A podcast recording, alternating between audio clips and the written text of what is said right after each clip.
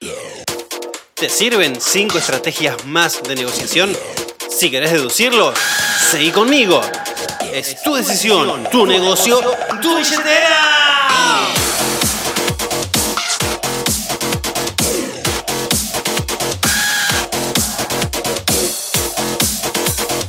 Hola centenarios, ¿cómo andan? ¿Cómo anda la raza de agentes inmobiliarios expertos o en camino a hacerlo? Espero que estén muy bien. Me presento, después de 37 podcasts me sigo presentando. Soy Gabriel Fabiano, broker de RIMAX Centenario. Y este año, año nuevo, cortina nueva, un montón de cosas nuevas. Pero algunas cosas siguen como siempre, como por ejemplo ciertos paradigmas, como este. Tu progreso como agente es directamente proporcional al progreso de tus ingresos. Y otra cosa que no va a cambiar es pedirte referidos. Porque siempre, siempre vamos a estar haciendo crecer aún más este lindo, productivo, ético y un montón de cosas lindas equipo de trabajo que tenemos acá en RIMAX Centenario. Y por lo pronto empiezo dándote 5 estrategias de negociación. Número 1. Medí con quién negocias. Pensalo así, ¿cuál es la mejor estrategia en cualquier negociación? Obviamente la que lleve a un acuerdo, ¿no?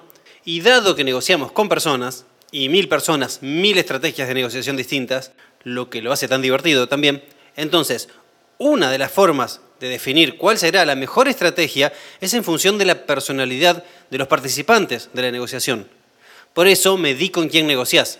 Por ejemplo, si vos estás negociando con el rey de la colina, bueno, tal vez te convenga hacerle creer que ganó, que se acataron sus órdenes y que su, entre comillas lo digo, contrincante, se dio más de lo normal por él, porque él presionó tanto que ganó.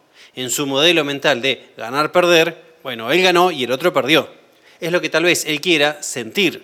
Por otro lado, si negociás, por ejemplo, con un serio y un honesto, bueno, tal vez te convenga plantear el mejor y el peor escenario para tomar en equipo la mejor decisión, sabiendo que los acuerdos que se van a conseguir no van a ser modificados, y el margen de especulación fue reducido a la mínima expresión. Voy con un tercer ejemplo y te leo un fragmento del artículo 74 de la Constitución, lo tengo acá conmigo, no sé si se escuchan las páginas, que dice así. Las personas que no tienen conocimientos de negociación, pero creen que saben negociar, normalmente interpretan la negociación como un simple regateo de un lado al otro, llevando y trayendo propuestas que finalizan con la clásica apartamos la diferencia. Entonces, si vos negociás con este perfil de vendedor, aclarando que aún no te convertiste en su agente inmobiliario líder de confianza, porque si así fuese, te va a mandar a que negocies vos por él, porque sabe que vas a conseguir mejores cosas. Pero si aún no lo sos, y tal vez esta negociación sea lo que lleve a ese camino, como buen negociador que sos, tal vez te convenga simular que sos un transmisor de mensajes, porque a pedido de él, que te dice trae más, trae más, trae más, supone que vas a llevar su contraoferta, independientemente de cuán buena sea la oferta inicial, ojo, ¿eh? porque para él esto de regatear y pedir más siempre se puede, un poquito más, se puede tirar tanto de la cuerda sin tomar conciencia de dónde se corta.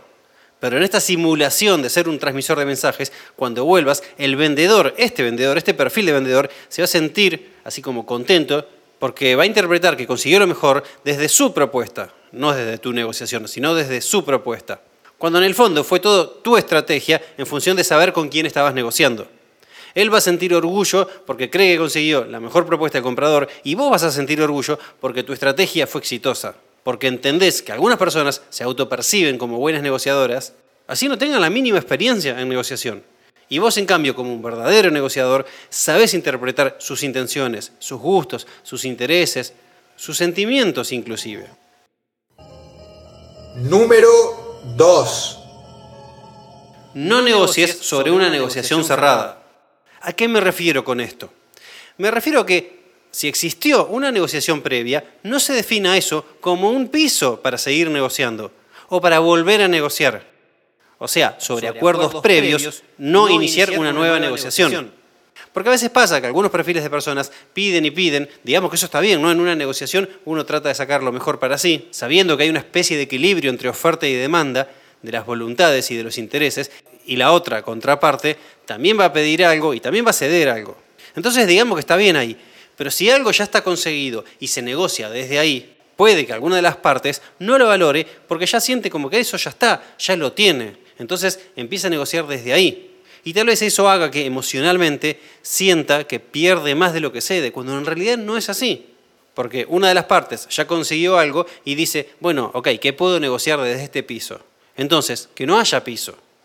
Esto puede resultar común que suceda cuando, por ejemplo, se negocia algo y quedan ciertos puntos abiertos no aclarados. Entonces, desde ese lugar ya cerrado, se plantean estos nuevos puntos que quedaron abiertos y las partes sienten una nueva negociación. Por ejemplo, tenés una reserva conformada y el comprador plantea posteriormente a la reserva cerrada que, según su contador, tiene que escriturar sobre un valor 30% menor al real. Y el vendedor no quiere porque necesita justificar los ingresos. Entonces se arma una fuerte negociación sobre eso. ¿Y por qué? Porque lo conseguido ya está conseguido. Ahora se están planteando nuevas condiciones. En cambio, si para el vendedor la oferta hubiera sido, mira, esta oferta es de tanto, escriturando un 70%, tal vez la hubiera aceptado sin ningún inconveniente. Pero si se planteó después, ya con una parte del terreno ganado, ¿por qué ceder si eso ya está conseguido? Voy con otro ejemplo como para que se entienda esta idea, esta estrategia. Y lo digo con un ejemplo de algo que está pasando en los últimos meses. Supongamos una publicación de 110 mil dólares. Y hay una oferta de 100 mil dólares y todos, del primero al último, con dólares de cara chica.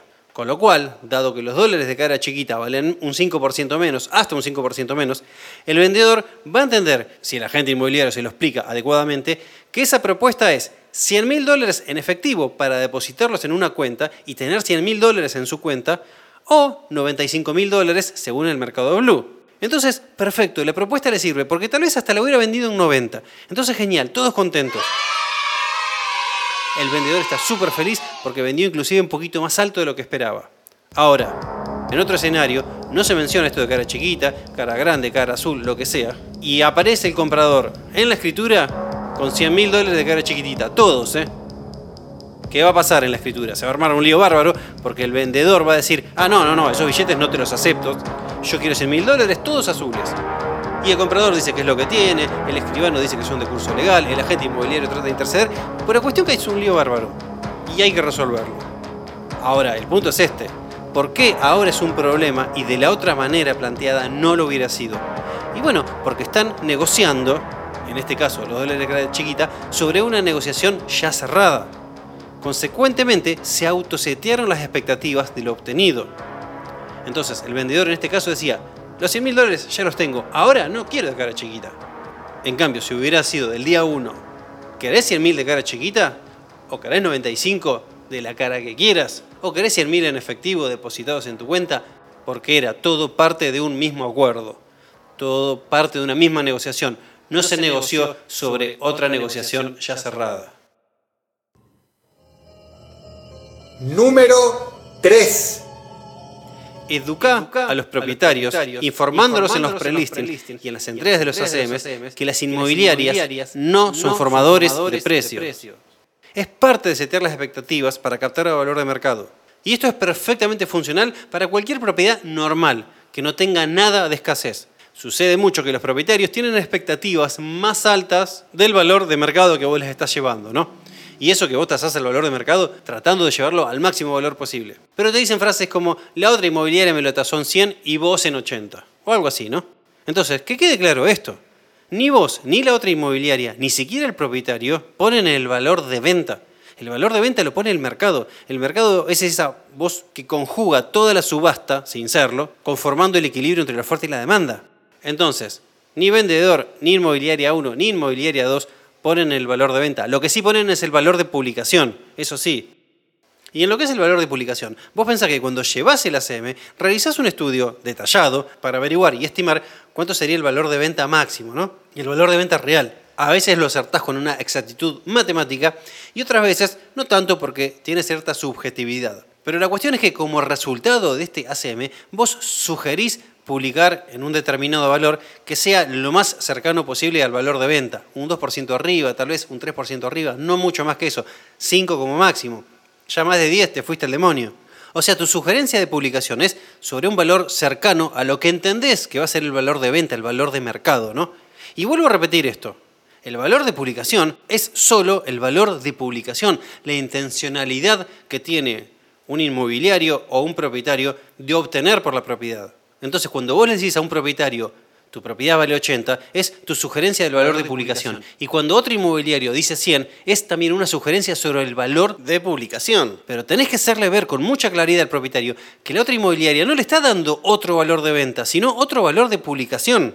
El valor de venta se lo va a dar el mercado. Porque a veces en esto de la vorágine, en esto de la emocionalidad, en esto de obtener información por parte del propietario de distintos colegas, a veces se olvidan cuál es la diferencia entre lo publicado y lo vendido. Entonces, ¿dos inmobiliarios te están dando dos valores de venta distintos o te están dando dos valores de publicación distintos? Hay que hacerle ver esto al propietario. Los inmobiliarios no damos distintos valores de venta porque no somos formadores de precios. El valor de venta lo da el mercado. Entonces, lo que uno tiene que preguntarle al propietario es, sea cual sea el valor de venta, ¿en qué valor lo querés publicar? ¿Este que te estoy diciendo yo, que entiendo que está cerca del valor de mercado, o este otro que entiendo que está lejos del valor de mercado? Que no se confunda el propietario con que vos pones el valor de la propiedad y un colega pone otro. No, ninguno de los dos lo hace. Sino que lo que ponen es el valor de comercialización, el valor de publicación, la intención, nada más que eso. Es un concepto muy simple pero hay que hacerle ver al propietario que los inmobiliarios no son formadores de precios. Te lo repetí 40 veces ya. Por otro lado, obviamente en la conversación con el propietario y en el manejo de esta objeción, un propietario puede ser que te discuta sobre lo que él entiende qué es el valor de venta, el valor de mercado, ¿no? Y tal vez su conclusión sea que el valor de mercado es superior a lo que vos realmente le estás diciendo como valor de venta, como valor de mercado. O sea, dicho en criollo, el propietario no está confiando en tu ACM y no está confiando en vos. Ahí tenés que ver si podés mejorar ese punto. Pero, ¿quién tiene razón? Y, ¿la propiedad se vendió o no se vendió? Punto, tan simple como eso. Por eso, un propietario determina que el valor de venta real, que el valor de mercado es superior, bueno, entonces se va a tener que vender. Y si no, quedó demostrado que la estaba pifiando. ¿Y querés una confirmación de esto? Metete en un portal inmobiliario y fíjate cuántas propiedades publicadas hay que no se venden. Y seguramente no se van a vender. ¿Y por qué? Porque están sobrevaluadas. Es decir, ni los propietarios ni los inmobiliarios formaron los precios de venta, sino que solamente formaron valores de publicación. Ahí tenés de verdad una confirmación. Hay al menos 10.000 propietarios que en su conjunto, con 10.000 inmobiliarios amateurs, establecieron valores de publicación que no fueron convalidados por el mercado, o sea, que no se venden. Digo 10.000 por ser generosos, pero la verdad que al menos hoy, enero 2022, hay más de 100.000. Y hablando de los alrededores de la oficina, nada más. Acoite 1273, a unos pasos del bellísimo Parque Centenario. Te esperamos. Una última aclaración en relación a esta estrategia. Lo que sí tenés vos como inmobiliario y el colega también, obviamente, es la capacidad de negociar el valor de venta. Y ahí sí influís en cierto modo en el valor de mercado, porque a una persona que te ofertó 100, vos le conseguiste 105, bueno, generaste una cierta influencia en el valor de mercado y se podría decir que sí fuiste formador de precios, pero la realidad es que solamente influís, no formás el precio. O sea, influís hasta un 10%, ponerle como tope, como máximo, lo cual es muchísimo, ¿eh? muchísimo. Pero es solamente una influencia, una negociación que la vas a conseguir siendo un experto, porque primero conseguiste el comprador haciendo un trabajo de comercialización detallado y obsesivo, y después negociaste al máximo. Número 4. Poner en la mesa los innegociables. Los innegociables serían aquellas cuestiones que para un cliente son obviamente innegociables. Y esto puede funcionar tanto para una reserva, una búsqueda, una reubicación, para lo que sea. Un innegociable es algo que sí o sí tiene que estar en la negociación, en el acuerdo, sí o sí se tiene que conseguir, o algo que no, y bajo ningún concepto, no puede estar como parte de ese acuerdo, ¿no? Y no hay problemas con los innegociables los podemos conseguir sin ningún problema. Pero lo que hay que explicar a las partes que están pidiendo ese innegociable es que el innegociable normalmente tiene un costo. Puede ser una obviedad como un comprador que te dice, quiero de manera innegociable un patio de 100 metros cuadrados, perfecto, obvio te lo puede conseguir, sale tanto. O un vendedor que te diga, quiero vender mi propiedad, pero sí o sí, el dinero lo tengo que ubicar en una cuenta en el exterior. Ok, no hay problema, eso sale tanto, eso tiene este determinado costo. ¿Y por qué te menciono los innegociables para que los traigas a la negociación? Primero porque a veces pasa que el agente inmobiliario no los averigua, estos innegociables, ¿no? Y a veces que intenta averiguarlos, ni siquiera alcanza con averiguarlos, porque a veces el cliente ni siquiera los sabe con claridad. Entonces, en varias conversaciones con escucha activa, lo que podemos ir haciendo es marcándolos, poniéndolos arriba de la mesa, para que queden claros los innegociables para todas las partes. Y el costo de cada uno de ellos también tiene que estar claro para todas las partes. Porque a veces son innegociables, pero cuando se determina su costo, pasan a ser negociables o a veces hasta descartables. Y otra razón también para ponerlo ahí arriba de la mesa es porque es importante saber cuál es la razón de existir del innegociable. Porque supongamos un ejemplo, ¿no? Un comprador dice, es innegociable que la operación se haga en esta sucursal bancaria porque yo tengo mi caja de seguridad y bla, bla, bla, bla, bla. Entonces, ¿es realmente un innegociable eso? ¿Por qué? ¿Cuál es la razón de existir de ese innegociable? Y tal vez conversando, la realidad es que no es más que una posición, tiene aversión a moverse con dinero en efectivo porque le tiene miedo, la inseguridad y demás. Entonces, su innegociable en realidad no es hacer la operación en esa sucursal bancaria, sino que su innegociable es no correr ningún riesgo de inseguridad y estar tranquilo. Su innegociable en realidad es la tranquilidad. No quiere negociar eso, no quiere negociar su tranquilidad, su salud mental, su paz. Y para solucionar ese innegociable, podemos hacer, como el cliente dice, la operación en esa sucursal. ¿O sabes qué podemos hacer también? Contratar un camión de caudales que asume el riesgo y ya está. Claro que esta última opción tiene un costo. Entonces, si se da esta situación como un ejemplo, simplemente habrá que negociar como parte del valor de la propiedad el movimiento del dinero. El precio de la operación sí es negociable. Entonces, si es negociable el precio, también es negociable este costo. Lo que no es negociable para este comprador es su tranquilidad.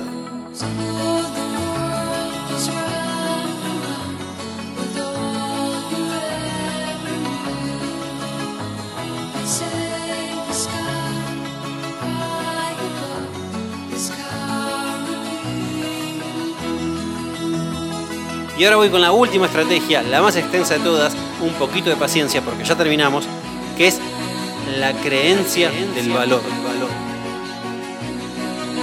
Esta estrategia no habla de valores de propiedades, habla de lo que tienen en la cabeza quienes ponen esos valores. O sea, pensá, ¿en cuánto se publica una propiedad? Es porque alguien cree que vale eso, ¿no? Obvio. Entonces, separemos esta estrategia de creencia del valor en cuatro partes. Uno, la especulación. Dos, la creencia del propietario. Tres, la creencia del inmobiliario. Y cuatro, la zona de incertidumbre. Voy con la primera, la especulación. Los propietarios vendedores, cuando toman conocimiento del valor de su casa, normalmente quieren un poquito más, ¿no? Y digamos que está bien, es normal, es entendible, ¿no? Quieren hacer valer su patrimonio, quieren especular, suponen que también hay un margen de negociación, los más instruidos saben inclusive que hay un margen de error, y también de paso, ya que están en el medio, quieren ver si alguno se enamora de su casa y les paga un poquito más porque quieren probar suerte, ver si el universo está de su lado ver si alguien simplemente paga más porque paga más, porque tiene ganas de pagar más. Bueno, no importa la razón. Cuestión que la mayoría de los propietarios nos pide que publiquemos un poco más y nos quieren negociar encima como si nosotros fuésemos los compradores, ¿no? En vez de entender que estamos en el mismo equipo y que los dos buscamos el máximo valor posible. Pero los inmobiliarios entendemos que manejar estas emociones del propietario es parte del trabajo. Y nos esforzamos rebatiendo objeciones, seteando expectativas y aportando información de valor sobre cómo no es conveniente salir a un valor superior al valor de mercado para conseguir un poco más de dinero, que no es una buena estrategia de comercialización esa, ni siquiera es una buena estrategia de negociación. Porque en el fondo, y esto que quede claro, lo único que busca un propietario cuando quiere publicar a un valor más alto es desarrollar una estrategia de comercialización o de negociación para conseguir más plata. Y nosotros como inmobiliarios expertos en negociación le tenemos que explicar que simplemente estas estrategias no son efectivas. Entonces, es hacerle ver al propietario que hay una negociación, sí, hay una negociación, hay un margen de error, sí, hay un margen de error. Ahora, la especulación, sacala, porque subir el monto de la propiedad para especular simplemente no es una buena estrategia. Porque no es efectiva y ya.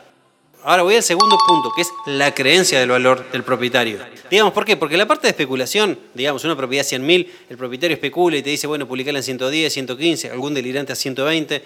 Entonces, bueno, aportás información, aportás valor, lo liderás al propietario y le explicamos que lo conveniente para él es publicarla cerca del valor de cierre. Ok, y el propietario acepta. Ahora, lo complejo, ¿dónde está? Cuando el propietario realmente cree que su propiedad vale más. No cuando quiere especular, como dijimos antes, sino cuando realmente cree a conciencia que su propiedad vale más. O sea que está seguro que alguien la va a pagar más. O sea, no cuando especula, sino cuando con convicción en su mente tiene un valor superior y lo da así como si fuese un hecho. Entonces acá el punto es trabajar mucho más en su creencia y hay que averiguar por qué formó esa creencia, o sea, de dónde la sacó, cómo concluyó eso, para ir a la raíz de su creencia y aportar información desde ahí. Si, por ejemplo, su creencia es ver lo que está publicado y lo que él supone es que todo lo que está publicado después tiene un margen de negociación de un 5%, bueno, hay que ir ahí. O si él cree que, por ejemplo, la zona en la cual está tiene un crecimiento exponencial y alguien lo va a querer pagar. O tiene alguna característica especial que hace que su propiedad sea escasa, la razón que sea, no importa. La cuestión es ir a esa creencia y arrancarla de raíz como si fuese un yuyo malo. Y de esta manera además vas a setear las expectativas adecuadamente, porque le vas a destrozar esa esperanza que el propietario tiene en algún rinconcito de su mente, que la propiedad se puede vender en ese valor. Y ahora voy al tercer punto, el cual es mucho más difícil porque te involucra a vos directamente. ¿Por qué? Porque tanto para el negocio como para los intereses del propietario, un verdadero problema se plantea cuando es el mismo inmobiliario quien tiene una creencia errónea sobre el valor de la propiedad. Pasa, por ejemplo, cuando un inmobiliario tiene una propiedad en venta que no está pudiendo vender, pero insiste con que está barata. Y dice, esta está a buen precio, pero no sale. Esta, la verdad, está barata, pero no se vende. Y yo le preguntaría a ese inmobiliario, si está barata, ¿por qué no tenés una fila de 10 personas queriendo comprarlas? No digo uno o dos compradores, ¿por qué no tenés 10? Si es que está barata. Porque si una propiedad de verdad está barata, vas a tener mucha gente para comprarla, ¿no? Como cualquier producto barato. Entonces ahí hay que recalcular los paradigmas, inclusive cuestionarse y preguntarse, ¿cuál es mi paradigma sobre el valor de mercado? En este caso puntual, ¿no? ¿Por qué creo que esta propiedad está barata? O, ni siquiera barata. ¿Por qué creo que está en valor de mercado cuando no tengo una sola consulta en todo el mes? ¿Por qué creo eso? Cuando en realidad, si estuviera a valor de mercado, debería estar mostrándola a dos o tres personas por semana. Pensalo, ¿qué variable se te está escapando? ¿Qué es lo que no viste en la confección de la CM? ¿Alguna variable se te escapó? ¿O qué demandas y exigencias subestimaste del mercado en este valor? ¿Será que está en mal estado cuando en realidad vos creíste que estaba en buen estado? ¿Será que creíste que tenía un aporte especial ese excedente en metros cuadrados? ¿Será que supusiste que esa zona tendría más demanda? O al menos esa cuadra donde está la propiedad. ¿Será que la falta de cochera influía en el precio más que simplemente bajándole el valor de una cochera comercial? ¿Será que este mercado a la baja en realidad está bajando más rápido de lo que vos supusiste? O sea, podemos nombrar mil casos así. No importa en el fondo la razón. La cuestión es que el valor no lo determinás vos. Como dijimos antes, no sos formador de precios. Ni vos ni el propietario. Es el mercado el que determina el precio. Con lo cual, no lo contradigas al mercado. Y ojo también que esto de la errónea creencia, que digo hay que sacarla de raíz como un yuyo feo, no es solamente para el valor de una publicación, que uno dice está barata o está en valor de mercado, pero no, no tengo consultas, sino inclusive para una oferta. Es como cuando un inmobiliario tiene una oferta en la mano y dice, y es una oferta baja, sin cuestionarse por qué es baja. O sea, ¿de verdad es baja? O sea, justo te cruzaste con un comprador súper agresivo y te hizo una oferta ridículamente agresiva y ¿de verdad es baja? ¿O simplemente vos crees que es baja? ¿Por qué no tenés una oferta, no sé, de 2 dólares más? ¿Será, como dije, que realmente es baja porque te cruzaste con un comprador muy agresivo que busca un negocio financiero? ¿O será que en el fondo es una oferta normal para la propiedad, pero vos y el propietario tenían otras expectativas? Supongamos esto, un clásico, ¿no? Resiste una oferta un 20% menos del valor de la propiedad. Y uno dice, uy, rebaja la oferta. Te pregunto, ¿es baja? Porque si no tiene movimiento, el paso siguiente es ajustar el precio un 10%. ¿Y después qué iba a pasar? Ibas a recibir una oferta de un 10% menos. ¿Qué es lo que tenés ahora en la mano? Y si encima el mercado está a la baja, en donde suponemos que las propiedades bajan un 1% mensual, cuando hagas todo ese movimiento de ajustar un 10% para después volver a publicar y volver a conseguir una oferta de un 10% menos, vas a conseguir una oferta tal vez aún menor. ¿Por qué? Por el costo del descenso mensual. Voy a hechos concretos pasó muchas, muchas veces, ¿eh? y en nuestra oficina también, lamentablemente, de tener propiedades publicadas, publicadas, ¿eh? en valores que no se pueden vender, cuyos valores son iguales o inferiores a ofertas previas rechazadas. ¿Y por qué se rechazaron esas ofertas? Y seguramente se rechazaron por especular, que es la parte 1, o porque el propietario realmente creía que valía más, es la parte 2, o porque el inmobiliario no lideró adecuadamente porque creía que la oferta era baja, la parte 3. Te aseguro que pasó muchas veces. Y lamentablemente seguramente va a volver a pasar alguna que otra vez. Y la pregunta que te hago es, ¿serás vos partícipe de este error? ¿O será otro el que se deja llevar por sus creencias cuestionando el mercado? Y lo último, para ir cerrando, la zona de incertidumbre, ¿qué es esto? Mira, una de las tantas formas de cambiar la creencia de un propietario o de un inmobiliario testarudo es hacer la zona que seguro que se vende, la zona que seguro que no se vende y la zona de negociación o incertidumbre. Pensa que si pones un precio extremadamente bajo, obviamente se va a vender, porque está así como casi de remate, ¿no? Ok, entonces esa es la zona que se vende seguro. En esa zona, digamos como que ningún propietario llega, ni ningún inmobiliario honesto sugiere ir, porque seguramente se podía vender un poquito más, ¿no? También está la zona de seguro que no. Es la zona que cuando vos pones una propiedad tan sobrevaluada, tan sobrevaluada, que vos decís, mira, está ridículamente sobrevaluada y sabemos que no se va a vender. No hay forma que se venda en este número. Estás un 15% arriba, un 20, un 30, un 40% arriba y llega un momento que ya da igual si está sobrevaluado por mucho o por poco. No se va a conseguir la venta y ya. ¿Por qué? Porque el mercado en ese monto va a ofrecer otras opciones de mejores prestaciones a los compradores que tienen esa plata. ¿no? Y después tenemos ahí la zona del medio, la zona de incertidumbre. Es esa zona que está el máximo valor de venta por una propiedad y el mínimo. Ahí podemos agregar ese porcentaje de negociación, inclusive también un margen de especulación y también un pequeño margen de error. Entonces, cuando vos estás formando una creencia, vos como inmobiliario o el propietario se forma una creencia sobre lo que realmente vale la propiedad, yo te recomiendo que hagas esta pregunta, inclusive para todas las propiedades que estás comercializando. ¿En qué parte estás? ¿Estás en la zona seguro que sí? ¿Estás en la zona seguro que no? ¿O estás en la zona de incertidumbre? Y esto también está bueno comentárselo y explicárselo al propietario, porque hay veces que va a llegar una oferta buenísima casi casi al límite de la zona de seguro que no. O sea, no te pases este número porque no hay manera de venderlo. Y el propietario se siente como que está cediendo un montón o como que está en la zona de seguro que sí, que la está vendiendo barata. Y dices, che, estás por arriba inclusive del margen de negociación, estás por arriba de la zona de incertidumbre. Entonces explicale esto al propietario y no le mientas. Y también explícatelo a vos mismo y no te mientas. Por ejemplo, una propiedad muerta, sin consultas, hace un mes. ¿Sabes que estás en la zona de seguro que no? ¿Lo sabes? No te vayas a engañar a vos mismo diciéndote otra cosa. No, no, no, no, no, no, no, no, no, no, no. Bueno, sí. Espero que se hayan entendido estas ideas y te repito las cinco estrategias. Estrategia 1, medí con quién negocias. Estrategia 2, no negocies sobre una negociación cerrada. Estrategia 3, las inmobiliarias no son formadores de precios. Estrategia 4, pone en la mesa los innegociables con sus costos. Y la estrategia 5, creencia del valor. Y me refiero a, sacando un porcentaje de especulación, de negociación, a la creencia del propietario, a la creencia del inmobiliario y cómo nos ubicamos en esa zona de incertidumbre, en la zona de seguro que sí, seguro que sí se vende y en la zona de seguro que no, que no se va a vender. Ok.